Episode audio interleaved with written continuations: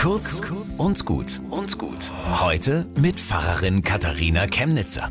Bei uns Evangelischen haben die Sonntage oft eigene Namen. Die sind gleich ein ganzes Thema. Morgen ist der Sonntag Kantate. Das heißt auf Deutsch singt. Wir sind süchtig nach Gesang. Darum läuft das Radio. Darum kleben wir an Sendungen wie Deutschland sucht den Superstar. Darum gehen wir auf Konzerte.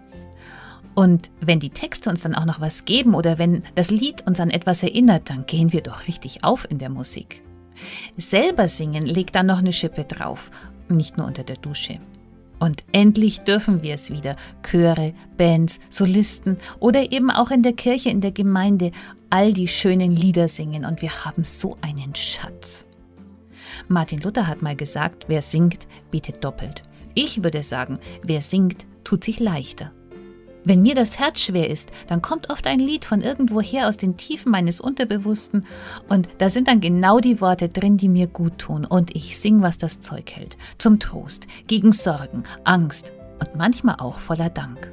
Und jetzt würde ich gern euch hören. Kantate, singt!